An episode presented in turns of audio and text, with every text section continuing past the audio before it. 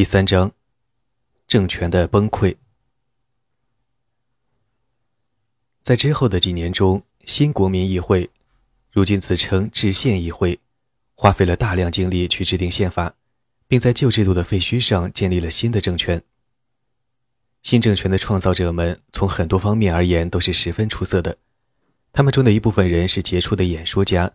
能够通过逻辑和修辞的力量影响整个议会。其中就有热情的演讲者、作家和记者米拉波伯爵。时年二十八岁的来自格勒诺布尔的年轻律师安托万·巴纳夫，来自法国最有名望的贵族家庭之一，参加过美国独立战争的老兵亚历山大·拉梅特，拥有磁性嗓音的新教神父让·保尔拉布·圣艾迪安，两位坚定的庶民保护者热罗姆·佩蒂翁和马克西米连·罗伯斯庇尔。此外，还有很多如今名字仅为学者所了解的人们，他们至少和上述人物一样富有影响力，同样在委员会议幕后和立法机构的地板上不分日夜的工作。议员们不仅终止了八月四日晚上所废除机构的工作，也创立了全新的行政、税收和法律体系，以及新的民事和刑事法规，并借此实现了军队、警察和宗教人士的全面变革。随着爱国者代表们的改革事业持续拓展，新的革命瞬间不断涌现。计划在1789年11月实现教会财产国有化，在12月实现新教徒的解放，在1790年2月废除教规戒律，同年6月废除贵族制。做出上述决定的立法机关冗员多得离谱，而且经常运转不灵，这让人气馁。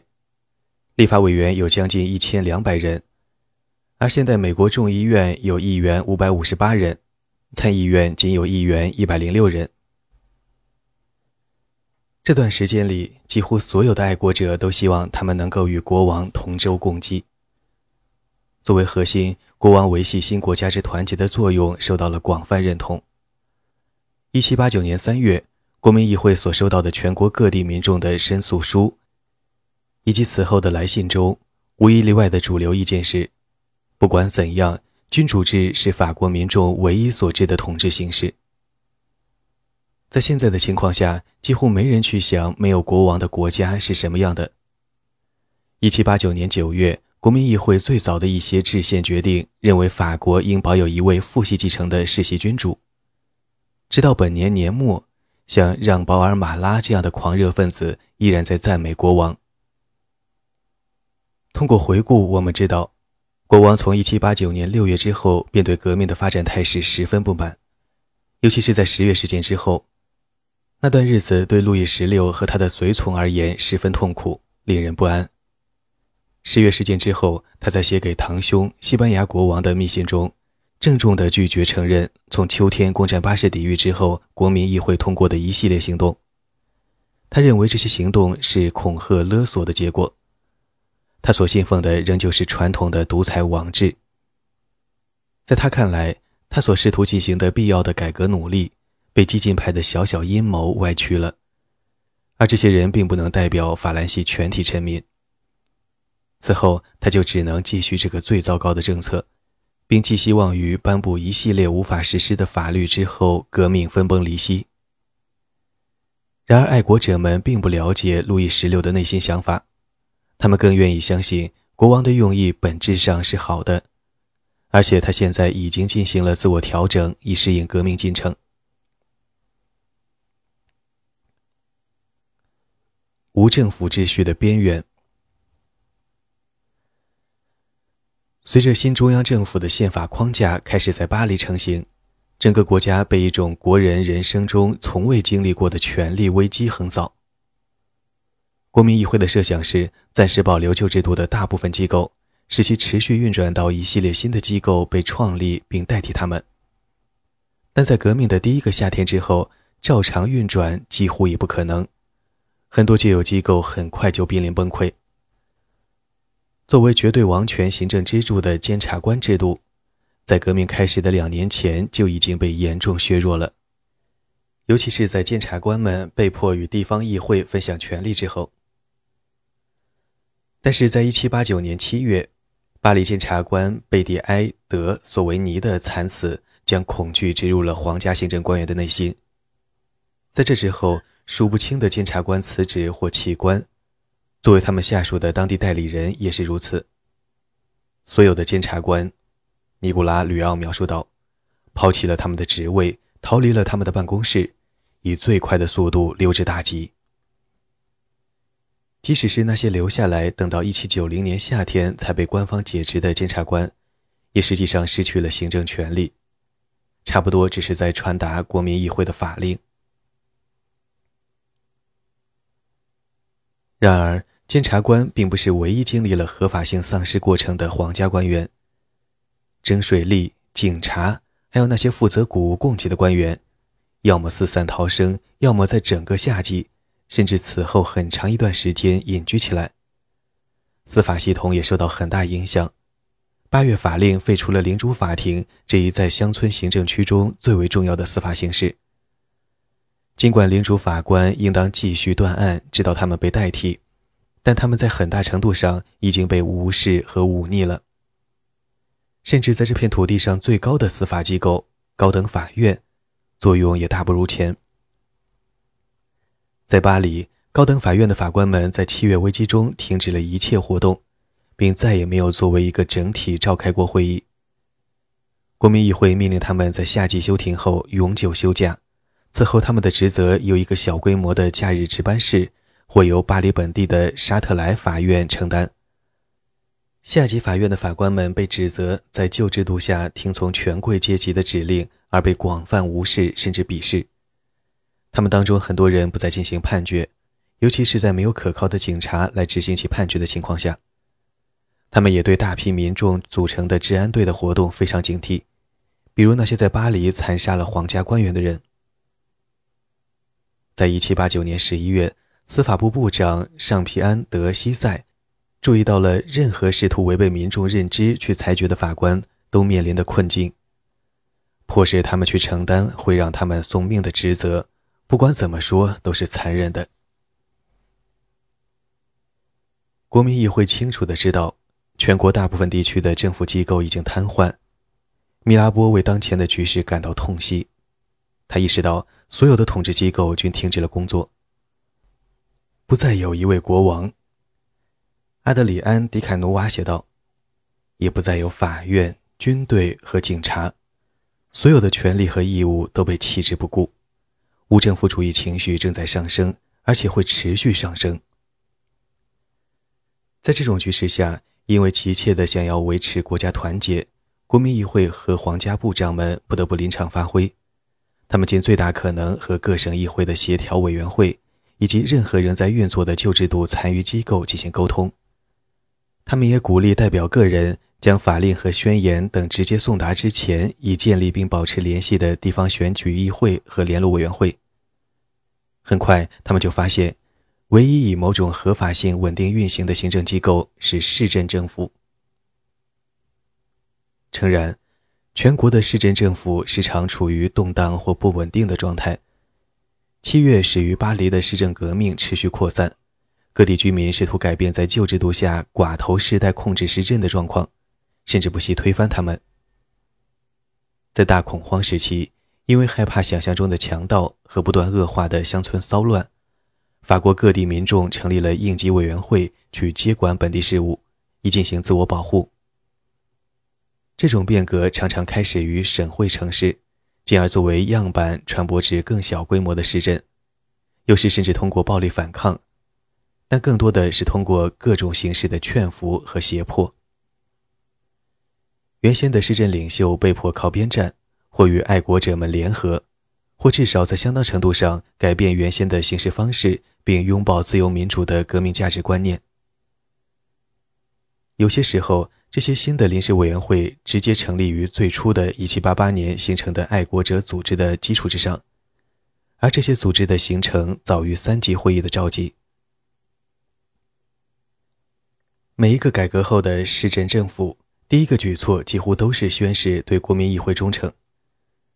在1789年最后的几个月里，上百封书信涌入了国民议会，在这些书信中。正式的效忠声明大多会伴随着全体居民（男人、女人和小孩）的宣誓。他们会在市政广场或市政大厅前举行夸张的典礼来进行宣誓。效仿者代表们在1789年7月宣誓或在8月4日宣誓遵守法令的情景。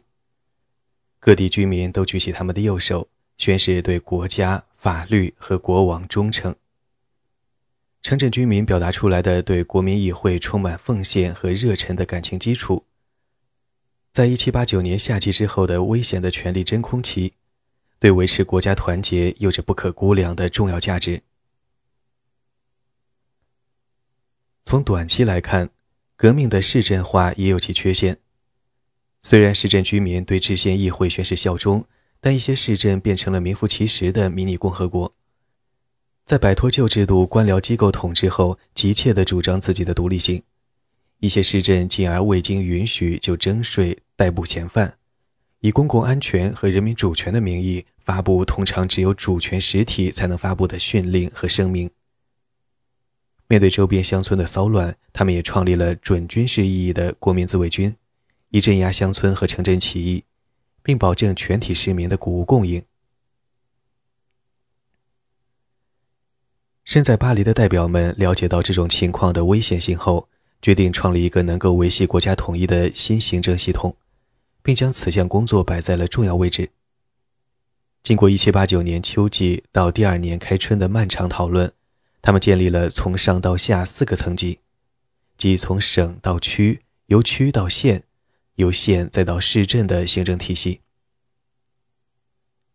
对新政权的司法需求进行了解后，他们又控制了从区到省、从省再到国家的三级司法网络。司法机构和行政机构都要经过当地民众的选举产生。在界定选民的问题上，大部分代表做出了灾难性的限制普选权，以及将潜在官员人选划为积极公民的决定，即缴税超过最低额度的人。这种将公民划分为积极公民和消极公民的做法，遭到了一小波由佩蒂翁和罗伯斯庇尔领导的代表的强烈反对。对于男性公民普选权的要求，将很快变成议会中激进派和温和派。最主要的争执焦点之一。一七九零年二月，正式政府的选举开始，以代替临时市政政府。这是革命的一个标志性时刻。民主选举现在不仅仅开始在市镇实行，也在之前从未被这种改变触及的全国各个乡村实行了。尽管只有积极公民才能参选，但这教导了民众参与民主和自治管理。然而，上层行政机构的创立需要相当长的时间。和市镇相比，省级和区级没有旧有机构可以替代。特派长官被任命去监督确定拥有资格的候选人名单，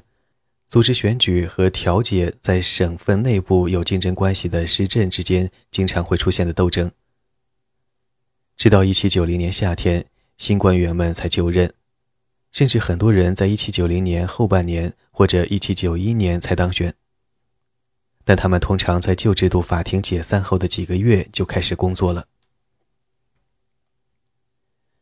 整个系统一运转起来，这些入选的官员就展现出了对其职责的极大热忱。他们大部分人都坚定不移地相信革命理念，并竭尽全力实施议会的法令。但阅读和理解几乎每日都有更新的一大批新法律，并不是一项简单的工作。这些法律涵盖了方方面面，从税收系统、选举、教会财产的出售，到重修市镇和教区的边界，组织国民自卫军和监督给被革命废除的旧政权官员的补偿工作，等等。对于认真对待工作的行政人员而言，几乎所有人都很认真。这极大地消耗了他们的时间和精力。地方领导层还需要面对一系列内部权力斗争。新到任官员并不是在真空中，他们不可避免地会受到本地政敌的影响。这些敌意有的可追溯到旧政权时期，有的则可追溯至近一年的过渡期。社会团体和个人在这一年中培养出了自觉的志趣，因为被授予了可观的权威。新的行政精英惹恼了其他当地要人，尤其是失去了往日权力的那些。有些区域出现了官员连续辞职的现象，其中一些人因无法服从而感到沮丧，而另一些人则担心自己的人身安全。从理论上讲，新政治系统的权力路径是非常清晰的，权力从部长一路下至省、区和市镇官员。但实际上，从上一级向下贯彻法律和行政命令是极端困难的。这中间会出现无数对上级命令拒不服从、消极抵抗和公开反对的例子。在一些情况下，尤其是在更加保守的问题上，例如教会改革和移民诉讼，地方当局很可能选择性不作为，或根据自身的政治及意识形态设计新的政策。不止如此，当不同层级的机关同住一地时，情况可能变得更糟。在超过八十个地区、省、区、市镇三级官员同住一地，他们或者在中央广场两侧遥遥相望，或者就在同一栋楼里。每级机关都有着不同的日程安排，面向不同的选民。数不清的抱怨之词涌进巴黎，诉说着由这种竞争引发的互相不服从和执行困难。追随着19世纪作家亚里西斯·德·托克维尔所下的结论，历史学家和社会科学家经常强调旧制度的专制政体与革命晚期和拿破仑时期强烈的中央集权趋势之间的连续性。然而，我们不能漏掉夹在中间的1789年至1793年这四年之中，分权是革命的重要特征。在这样的情境下，毫无疑问。试图弄懂谁在一个特定地点、特定时刻主要负责什么，会是一件极其困难的事情，而这将促使一种不确定和不信任氛围的出现。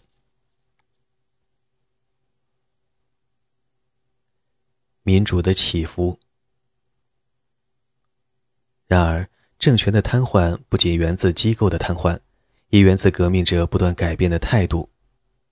自由和民主的价值观念迅速地渗透进整个社会，并导致了民众对权威的怀疑，以及在每一级机关均有出现的传统权力关系的非合法化倾向。很多年后，痔疮匠梅内特拉回忆起在巴黎革命最初令人飘飘然的时候，他和他的朋友所体会到的紧张与兴奋。那时，“自由”二字被重复了太多次。几乎让爱国者们对此走火入魔。国民议会最初的法令和人权宣言将自由和自觉的理念提升到了基本原则的地位。这些理念通过议会所创立的出色的选举文化进一步灌输给了民众。很快，可观比例的民众便不仅拥有了选举他们的代表和地方官员的权利。也拥有了选举他们的地方法官、治安推事、教区神父和主教的权利。一位历史学家这样描述道：“选举规则成了新政权击垮旧政权堡垒的破城锤。从那以后，没有任何机构能够从公众同意的制裁下脱身。实际上，自由和公民同意的概念未经检视，以致没有人真正清楚这些概念的界限。”米拉波很快对潜在的危险进行了估量。如果所有的旧有界限都被扫除，他发现，那在这之后需要一段时间才能发现并遵从新的界限。新的自由文化的双重影响在迅猛发展的报业中表现得尤为明显。在旧制度时期，期刊的数量受到了限制，尤其是与英文出版物相比。并需要服从政府的强有力管制，进行上报和审批。虽然有几种从境外进入法国的报纸可以逃避审查，但数量可观的报纸读者还是依赖于官方或半官方报纸获得信息，例如《巴黎日报》、《法兰西信使》，或者在各省份印刷的地方报纸。一直到1789年7月，报纸审查制度才最终崩溃。在此之后，报纸的种类呈井喷式增加，雄心勃勃的作家和出版商一拥而上，为自由投资，希望能在新的形势下占据一席之地。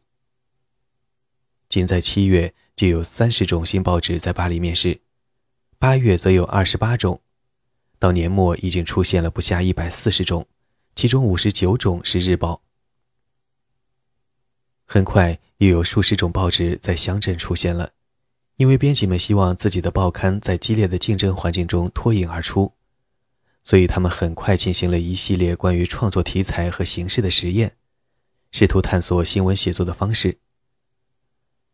一些报纸一丝不苟地报道事实，其中包括谨慎编辑的《国民议会辩论摘要》，只有很少甚至没有编辑本人的评论。另外一些出版物以训导的口气解释最新发布的法律，并教导各行各业的民众，例如城市工人、妇女和农民，民主的真正含义。然而。这段时间也见证了党派报纸的出现和崛起。记者有些时候是议会代表自己，捍卫政治谱系里从激进的平均主义民主派到反革命贵族各种派系的立场。在出版审查被废止、新的诽谤法尚未实行之时，编辑会将夸大之词、流言和对政敌的激烈抨击拍进版面。对于记者梅西耶来说，出现这些极端言论是不幸的。但他们可以被市场的力量所限制，因为公众会停止购买那些内容中带有谎言的报纸。而长久以来支持出版自由的吕奥，逐渐对市场失衡和毫无根据的炮轰失去了耐心。所有这些记者，有的狂热的支持，有的则狂热的反对我们的革命，都会因出版业这座火山的爆发被扫除。我们唯有同时可怜他们的憎恨和狂热。这种对自由的走火入魔，也成了为争取更高的工资和更好的工作环境而大规模爆发工人抗议活动的根本原因。需要确定的是，在旧制度下便已有工会之下的工人组织，此一组织历史悠久。在1789年夏末及之后的一段时间里，其主导了大规模的集会、游行和罢工。在八月末。阿德里安·科尔森被希望创立单独组织，选举组织领导人，并要求更高工资和更短工时的巴黎工人的数量所震惊。在接下来的几个星期，熟练裁缝和假发制作人、铁匠和鞋匠、挖煤工、马车夫、木匠和牌子工人都要求建立组织，改善处境。甚至在旧制度下没有组织传统的一些工种也联合起来提出要求。例如，政府大楼里的文员和全国的家庭佣人群体。值得注意的是，这些活动通常和表达对新政权支持的集会活动一同进行。一七九零年一月，挖煤工三人一排列队向巴黎市政大厅进发，宣告他们对新当选的市政府的支持。这之后不久，中央市场的搬运工也进行了同样的活动。这里面大部分工人都很快将革命话语运用到了他们的经济抗争中，比如牌子工人要求从他们雇主所强加的专制锁链中解放。他们也着手建立一个代议制政府，以及由从不同印刷厂选举出的代表组成的立法议会。令科尔森深感意外的是，在1791年，工人们开始以“所有人在法律和自然面前都是平等的”这一标语。要求不考虑收入状况的完全的政治平等，对权威的同样的怀疑也渗透进了法国军队，士兵、水兵以及下级军官，他们都出身庶民，发起了对他们贵族长官的进攻。在一七八九年夏天，潜在的不服从情绪已经十分明显，数百名士兵拒绝服从命令去镇压巴黎的爱国民众。士兵们对革命起因的同情和对上级命令的公然反对，成为早期革命成功的根本原因。时有发生的不服从情况一直持续到了1791年，反映了士兵们对他们微薄薪水和严苛纪律的长久不满。这些抗议者无疑也受到了爱国庶民们的影响，怀疑占据着军队指挥官职位的贵族军官们的动机。爱国团体邀请士兵们驻守在他们的城镇，并参加他们的俱乐部会议。很快，支持革命的委员会在军事单位中成立，谋求更高的工资和更好的住宿环境。据一位年轻的士兵约瑟夫·诺埃尔所言，军官们被指责让士兵们处于被奴役的境况之中。一七八九年八月到一七九一年十月之间，发生了接近五十起士兵不服从或反抗指挥官命令的事件，其中大部分发生在前线和港口。尽管其中很多抗议规模较小，但也有几起发展成了激烈的暴力冲突。那段时间最为戏剧性的冲突发生在一七九零年八月的东北部城市南溪，几百名士兵发动叛乱。指责他们的指挥官在公款使用中说谎。重骑兵和大炮被用在血腥的叛乱镇压中。在接下来的战斗中，超过两百人被杀，约三十人被报复性的绞死，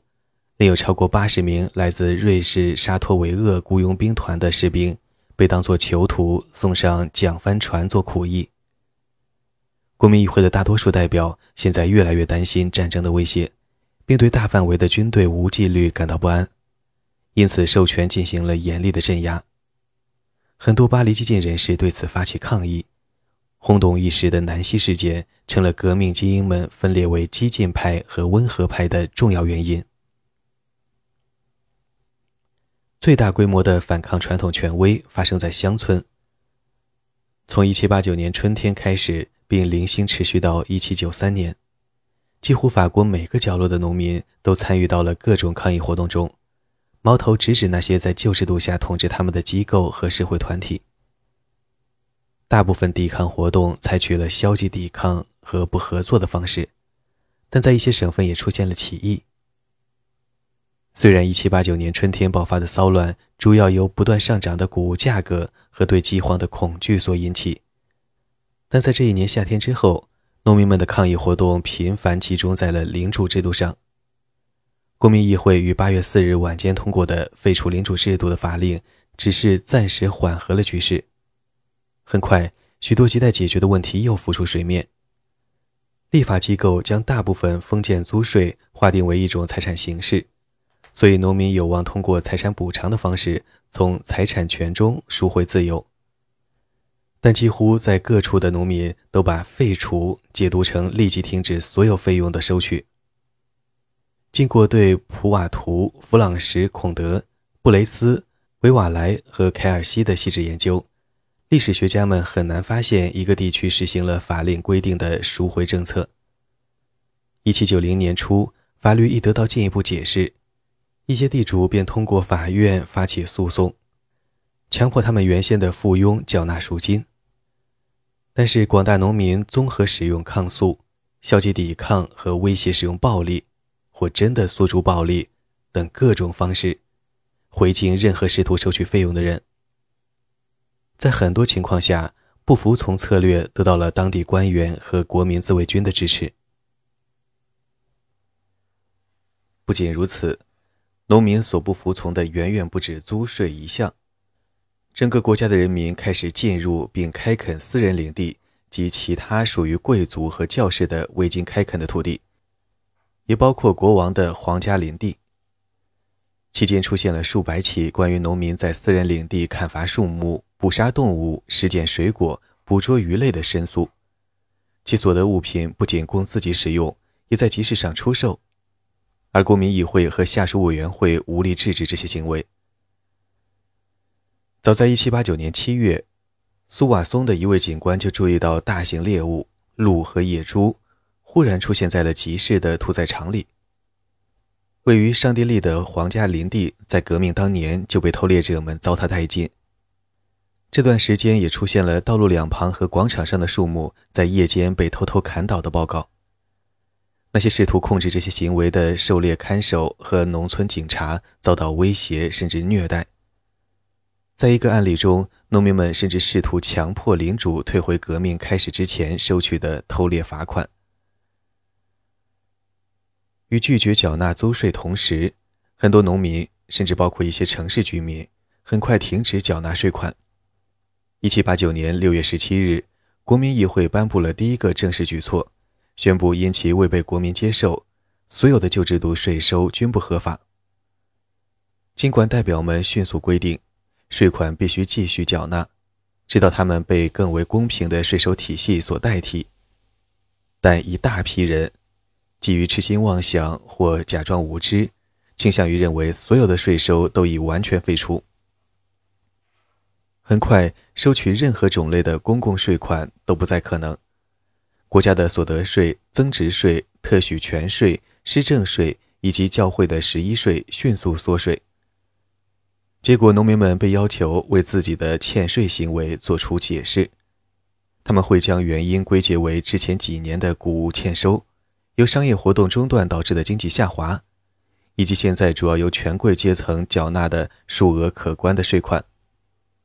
他们会叫嚷道：“已经够政府用的了。”这种拒绝缴纳一切税款的行为受到了国民议会和地方精英的强烈反对。乡镇官员不仅担心革命得不到足够的财政支持，也担心依赖着入境费、摊位费和其他本地税收的地方财政难以为继。他们签署了法令，要求农民缴税，并动员国民自卫军试图去贯彻法令。但是，至少到1791年初，国家最终废除了旧制度的税收制度，并采用了新的税收制度之时，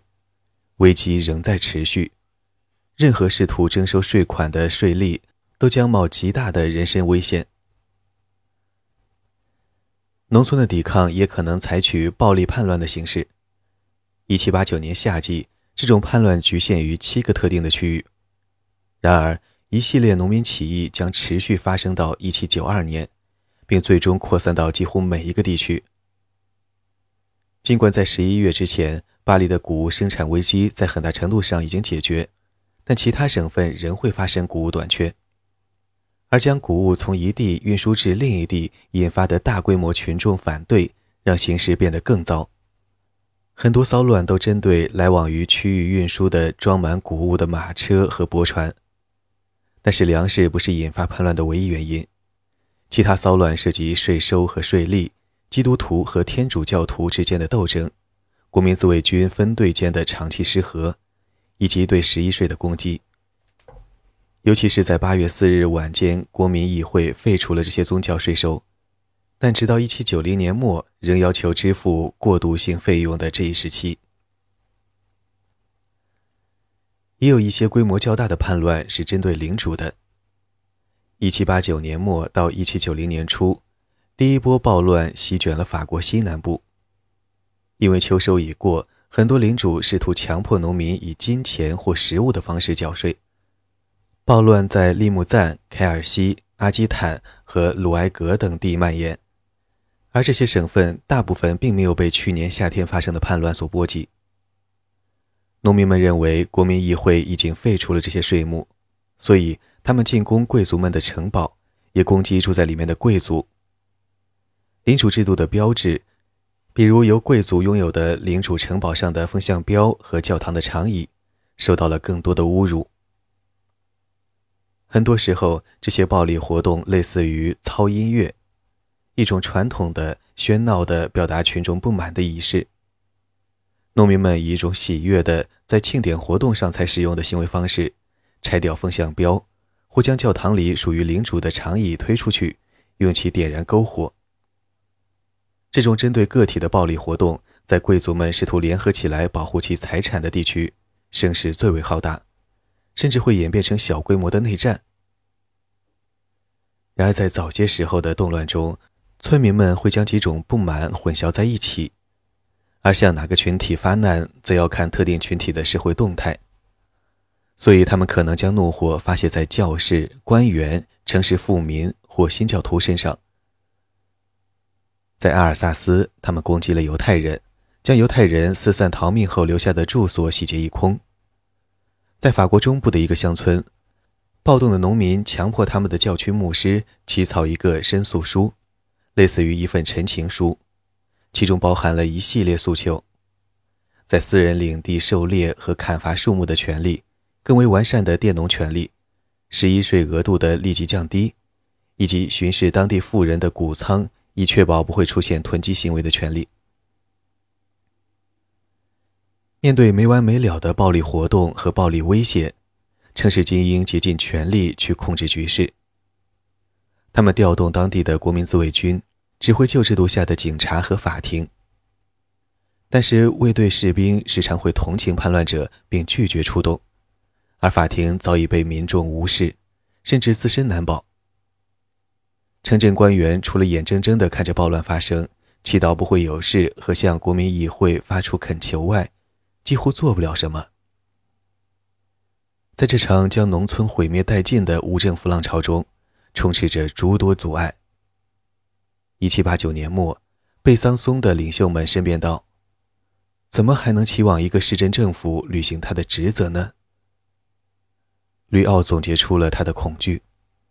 仅凭借“自由”二字，人们就可以在广大农村烧毁房屋、城堡和村镇，造成无可挽回的破坏。